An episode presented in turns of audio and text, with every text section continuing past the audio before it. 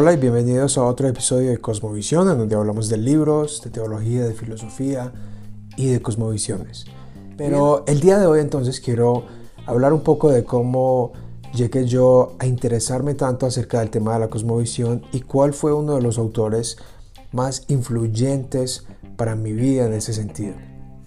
Primero que todo, quiero mencionar que en, en, unos episodios anteriores, hace ya prácticamente casi dos años y medio que grabé algunos episodios acerca de ese autor, que es el fallecido apologista y filósofo y autor cristiano Francis Schaeffer.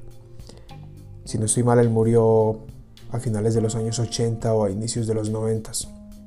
Pero fue muy prolífico, muy sabio, y esos episodios se tratan de uno de sus libros que creo que es una joya en la literatura cristiana, que es Cómo viviremos entonces el auge y el declive de la cultura occidental. Y creo que es desafortunado que no muchas personas lo hayan leído en español, aunque yo lo leí en inglés. El libro se encuentra 100% en español, no sé quién lo tradujo, francamente nunca lo he visto en ninguna librería cristiana ni en ninguna otra librería, pero lo encontré en PDF. Alguien me lo regaló en PDF y voy a dejar el enlace en la descripción para que tú lo puedas descargar y leer, ya sea en tu Kindle o en el computador o si quieres lo imprimas para tu uso personal. Recuerda que esos no se pueden vender, sino que son para uso personal. Pero si lo encuentras en una librería, cómpralo. De nuevo, es desafortunado, pienso yo, que pocos cristianos hayan leído pocos teólogos o estudiantes de seminario hayan leído ese libro y estén poco familiarizados con Francis Schaeffer. Él fue mucho más popular en los Estados Unidos en la época de los 70s a los 80s, principalmente por unos documentales que él produjo directamente con el hijo de él, y ahorita voy a hablar brevemente acerca del hijo de él, que es muy interesante lo que ha sucedido con él, y es uno, qué sucedió con la raza humana, y raza en inglés lo ponen como si fuera una competencia, y el otro es el que va con el mismo título del libro Cómo viviremos entonces, el cual hace un repaso de la cultura y como él mismo lo dice, el auge y el progreso desde la época del Imperio Romano, comenzando con la construcción de puentes, y cómo estos puentes se convierten en, por decirlo así, una metáfora para él, un ejemplo de puentes construidos hace mucho tiempo pueden sostener que las personas pasen, que una multitud atraviese ese puente, pero probablemente esos puentes no pueden sostener que una máquina de construcción moderna pasen por ahí. Y luego él hace un énfasis en la construcción, en las catedrales góticas, en lo que representa la arquitectura y cómo todo esto ha moldeado una cosmovisión al punto de influir en el arte, en la música, en la arquitectura también en la pintura, obviamente esa parte del arte, y en la teología y por supuesto la filosofía, y cómo es como una escalera que termina influyendo cada aspecto de nuestra vida y que tristemente la teología se ha ajustado a los conceptos del mundo modernos y, y en lugar de defender una verdad verdadera, que es lo que el autor dice, se ha ajustado a una verdad falsa. Entonces es un excelente video, te recomiendo que lo mires, está en audio también en Spotify. Y de paso no olvides suscribirte a mi canal, dale click, es, es gratuitamente. Puedes activar la campana para que sepas cuando surgen nuevos episodios y de nuevo lo puedes escuchar en Apple Podcasts, en Google, en Spotify, en donde prefieras y obviamente aquí mismo en YouTube. Entonces Francis Schaeffer fue uno de los filósofos que más me influyó porque siempre que me interesé por la teología y por la filosofía o, simplemente por cómo el mundo funciona. Y hubo una época en mi vida en donde literalmente tuve que eh, aprender a responder y a crear convicciones en mí mismo acerca de Dios y acerca de la realidad porque me vi obligado a hacerlo.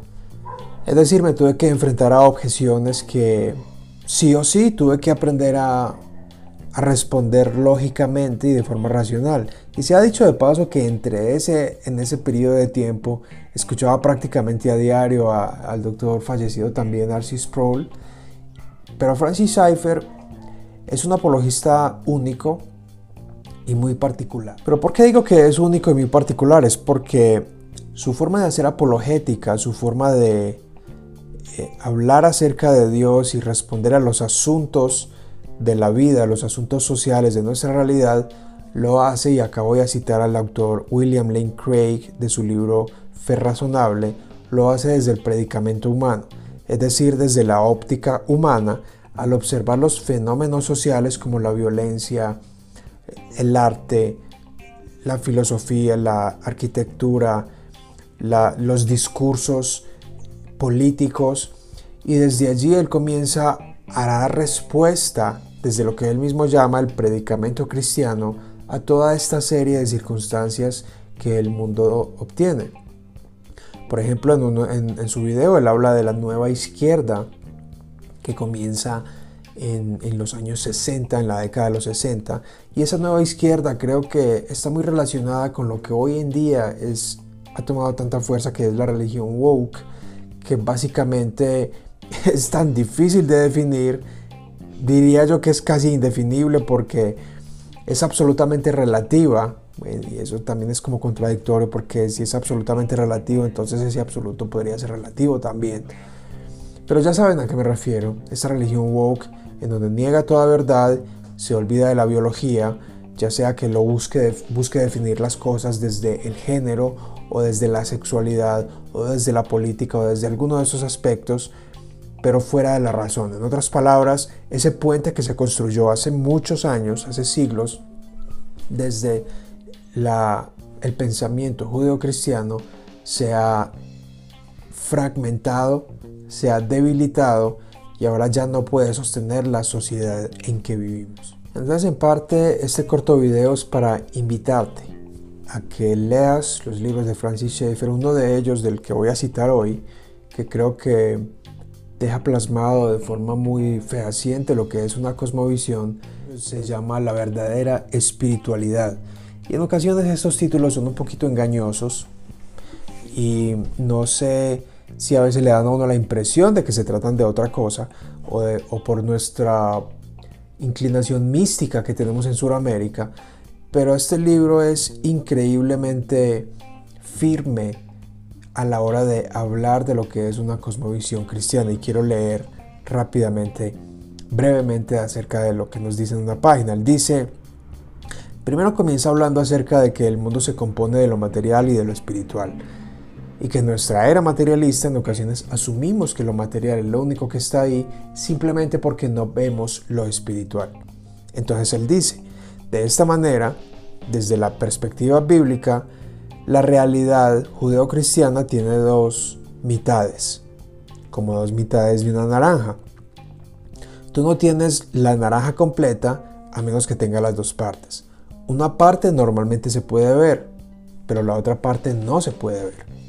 Y me gustaría sugerir que esto se puede ilustrar por dos sillas. Los hombres que se sientan en estas sillas le echan un vistazo al universo de dos maneras. Todos estamos sentados en una o en otra silla en todos los momentos de nuestras vidas. El primer hombre se sienta en esta silla y, enfrenta su realidad total del universo la parte que se puede ver, normalmente la parte que no se puede ver. Y consistentemente ver la verdad en contra, es decir, que está de caras con su trasfondo. El cristiano es este tipo de persona que ha dicho, me siento en esta silla. Pero el no creyente, el inconverso, sin embargo, es el hombre que se sienta en la otra silla intelectualmente. Ve solamente la parte natural del universo e interpreta la verdad contra su trasfondo, de nuevo contra todo su bagaje. Entonces observemos que estas dos posiciones no pueden ser verdaderas. Una es falsa y la otra es verdadera. Realmente me gusta bastante cómo lo explica porque es cierto que en cada momento de nuestra vida, desde que nos levantamos hasta que vamos a la cama, estamos sentados en una de estas dos sillas. En una de las sillas enfrentamos la realidad total, lo que se ve y lo que no se puede ver. Y allí nos hacemos las preguntas de dónde venimos, para qué venimos, cuál es el propósito de esta vida, qué pasa después de la muerte, ¿Qué pasa con nuestras almas? Tenemos un alma, hay un Dios ahí, le interesó a Dios. Si Dios me ama, ¿por qué lo hace? Porque existe el mal en el mundo, porque a los justos les pasan cosas malas, porque a veces los malos prosperan, parece que les va mejor. Es todo ese tipo de cosas que son existencialistas y que hacen parte de nuestra realidad. El primer hombre entonces, el creyente, de forma unificada enfrenta y se encara con esas realidades, mientras que el no creyente, y llámese ateo o incrédulo o cualquier otra persona que de forma moral no quiere enfrentar esa realidad, la se sienta de forma intelectual únicamente y solo ve lo material. Y precisamente esa es la época en la que vivimos, una época, es una esfera secular en donde no se puede, no tiene mejor dicho cabida para lo espiritual y por lo tanto nuestro mundo funciona así como si lo material fuera lo único que existe. Y, de nuevo, como decía el autor Arcis Pro, la psicología del ateísmo, porque el Salmo 14 dice, dice el necio en su corazón, no hay Dios. Dice en su corazón, pero no en su mente. Porque en su mente, lógicamente, tiene que haber un Dios. Si decimos que hay problemas con el mal del mundo, que por qué existen los desastres naturales o el problema moral, estamos asumiendo que debería existir un bien superior.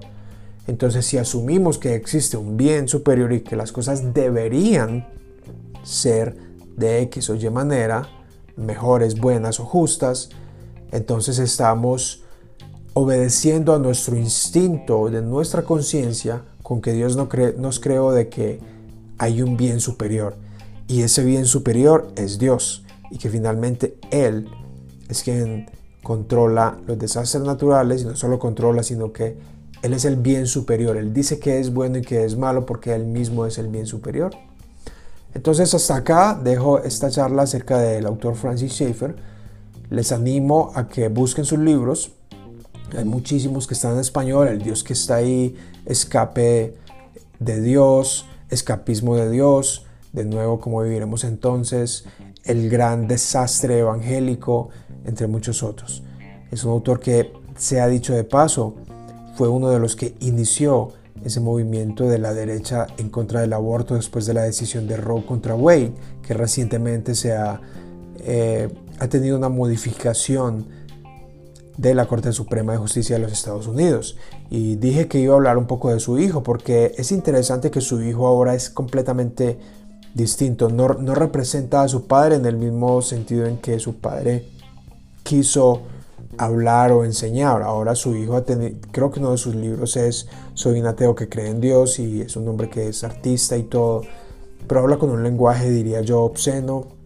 Se refiere a su padre de una forma crítica, como si hubiera sido malo, como si hubiera sido un error ser voceros en contra del aborto en aquella época de los 70 en que recientemente se dio esa decisión y según él, según Frank Schaeffer, el hijo, veía muchas sumas de dinero, ya que él era el productor de sus documentales, y parece ser que esto tuvo un efecto en él que no fue muy positivo al final, porque él dice que fue uno de los que originó la derecha religiosa junto con su padre y que eso fue un error. Y la verdad es que Francis Schaeffer sí ha dejado un legado, y ese legado no se puede negar.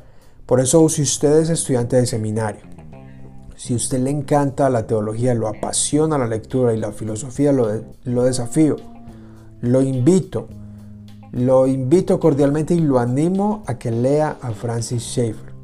Sus libros realmente le pueden ayudar a entender por qué el mundo funciona como funciona, por qué el mundo es como es hoy día en siglo XXI y cómo podemos vivir en él. Un verdadero profeta, en el buen sentido, fue el apologista Francis Schaeffer. Y hasta aquí este episodio, suscríbete, pásate y mira los otros episodios de El Autor y otros de Cosmovisión Cristiana. Búscalos acá y no olvides suscribirte y hasta la próxima.